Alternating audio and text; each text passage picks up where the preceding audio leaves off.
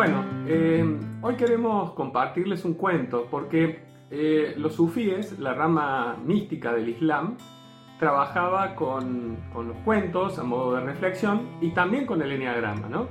Entonces hay una relación muy afín, no solo con los cuentos, el enneagrama, sino con todos los caminos espirituales. Pero bueno, de los cuentos se puede sacar mucha, mucha información porque también es un lenguaje simbólico, ¿no? Como, las fábulas, como, bueno, como toda metáfora. Claro, exactamente. Así que, bueno. bueno. vamos a leer este cuento eh, de Anthony de Melo que se llama ¿Quién eres? Y dice así, una mujer estaba agonizando. De pronto tuvo la sensación de que era llevada al cielo y presentada ante el tribunal.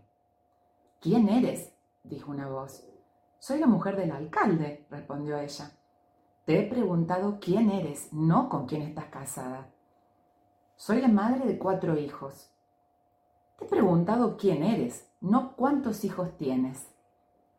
Soy una maestra de escuela. Te he preguntado quién eres, no cuál es tu profesión. Y así sucesivamente, respondiera lo que respondiera, no parecía poder dar una respuesta satisfactoria a la pregunta ¿quién eres? Soy cristiana. Te he preguntado quién eres, no cuál es tu religión. Soy una persona que iba todos los días a la iglesia y ayudaba a los pobres y necesitados. Te he preguntado quién eres, no lo que hacías. Evidentemente no consiguió pasar el examen porque fue enviada de nuevo a la tierra. Cuando se recuperó de su enfermedad, tomó la determinación de averiguar quién era y todo fue diferente. Bueno, este, ¿cuántas veces no, nos preguntamos, ¿no? Eh, ¿Quiénes somos? O nos preguntan, ¿no? Y, la respuesta va dirigida eh, normalmente al rol que, tenemos, ¿no?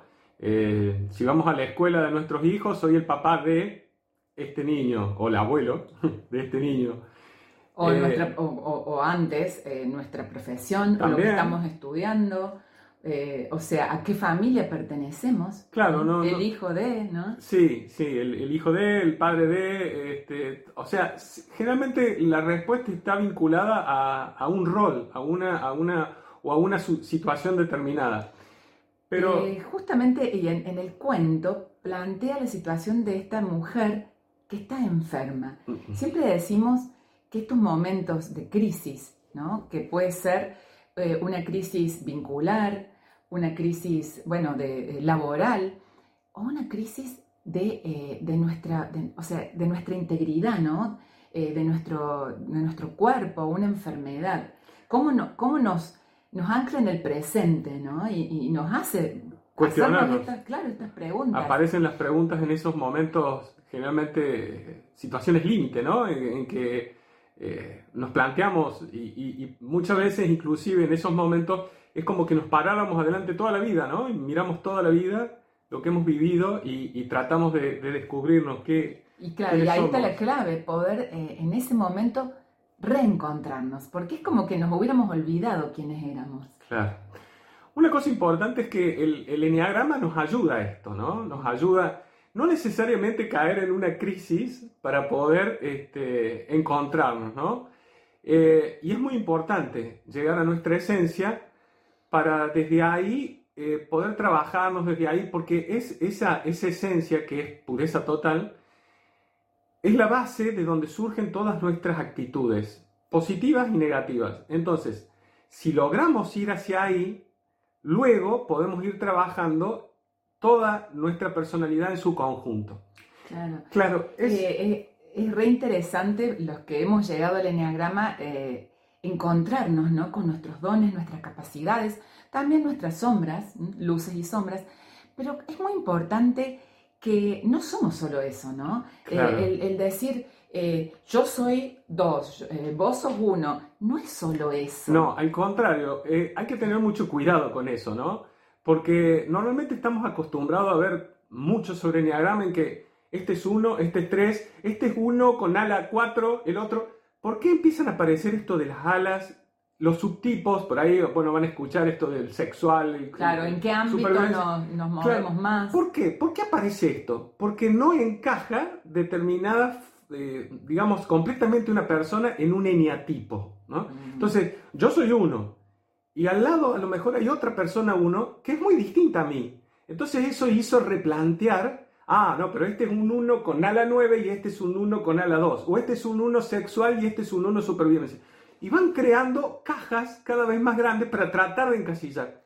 Y realmente, por lo No, menos nuestro punto no, de vista no, es, No es así, porque nos claro. movemos en, eh, justamente lo que estábamos hablando, en distintos roles, Claro, distintas situaciones de vida, nuestra edad, bueno, vamos creciendo eh, eh, en, en distintos sentidos, eh, viviendo experiencias diferentes.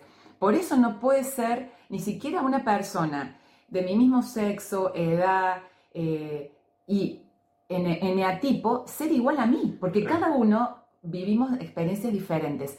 Y eso es lo que nos hace eh, ir justamente tomando diferentes atributos de nuestra personalidad para sobrellevar esos momentos. y te agrego más, Laura, en cada momento vamos cambiando nosotros mismos. Sí. Entonces, ante esta situación, tomo una determinada actitud de algunos de mis atributos. Ante otra situación, otro distinto. Pero el secreto del enneagrama es, ante las distintas situaciones y hasta los distintos roles, cuál es este conjunto de atributos que me permiten llevar una mejor armonía. Eso. ¿Mm? ¿Dónde Sí. encontrar, o sea, para, para accionar ante las situaciones y no reaccionar ante las situaciones? Eso es lo importante del enneagrama. Por supuesto, la teoría es sumamente sencilla, directa y fácil. En la práctica está el problema. Pero si vamos practicando y practicando, se espera que en el momento de estas situaciones límites o en las situaciones donde nos llama a reaccionar, podamos tomar este, este clic o hacer este, este eh, digamos, esta búsqueda hacia esto que hemos venido practicando para lograr esta armonía, ¿no? Así es. Y bueno, y así poder empezar a, a reencontrarnos, como decíamos, a ver con, con- con quién somos, ¿no? ¿Quién soy? Y puede ser que, nos, que, bueno, la respuesta sea, en aquel momento fui esa persona y también amarme porque es lo que pude hacer, pero después tomando conciencia, que de eso se trata, ¿no? El, el Ujú. Eh, ¿cuáles son las actitudes que, que tuve y cuál es, digamos, cuál es ese escaloncito que puedo subir para, bueno, para justamente encontrarme con quién soy realmente, ¿no? Volver a esta esencia, Claro. esta, esta parte eh, tan eterna que tenemos todos y en, en la cual, bueno, eh, están toda- to- todas las virtudes y toda esta parte tan luminosa, ¿no? Sí, yo recuerdo una vez en un, en un retiro espiritual que hicimos, eh, estaba este ejercicio, ¿no? ¿Quién soy? Y en una primera rueda tratábamos de ver, qué sé yo, las respuestas que, que dábamos, los que participábamos, estaba, estaba que ver, tenía que ver mucho con esto de los roles. ¿Quién soy? Soy tal cosa, soy... Tengo, tengo tantos hijos como en este cuento, ¿no? Soy... Y a medida que fue afinándose el, el- el- pensamiento, empezó a aparecer, soy luz, soy amor, soy... Entonces, ese luz, ese amor, podemos decir que desde el enneagrama es encontrar una de las nueve formas de luz, una de las nueve formas de amor que somos, y desde allí tratar de ir tomando los otros atributos que están en nuestra personalidad para ir completando esto y ir tomando de esos atributos lo que nos viene bien para llevar las situaciones y las, las adversidades con majo- mejor armonía. Inclusive, fíjate Orlando que lo que nos aporta es también una apertura hacia los demás, porque al reencontrarme quién soy, viendo estas, estas bueno, una de estas facetas, pero también integrando las otras ocho, eh, cómo me encuentro con el otro, con quién es el otro. Claro. Y también eh, me aporta esa tolerancia, esa misericordia, ¿no? Ese acompañarnos en el camino, de, Claro. de- descubriéndonos a cada instante quiénes somos. Claro, y desde el aceptarme al aceptarte. Así De- es. y empezar a, a- a, digamos, a mirar con más empatía, mirar con, eh, al otro, inclusive al otro alterado, ¿no? Eh, no engancharnos con esa alteración y poder acompañarlos desde nuestra armonía, sembrar armonía, incluso en las situaciones más, más complicadas. Eh, yo recuerdo un, un cuadro que había un, rey que había eh, hecho un concurso de un cuadro sobre la paz, ¿no?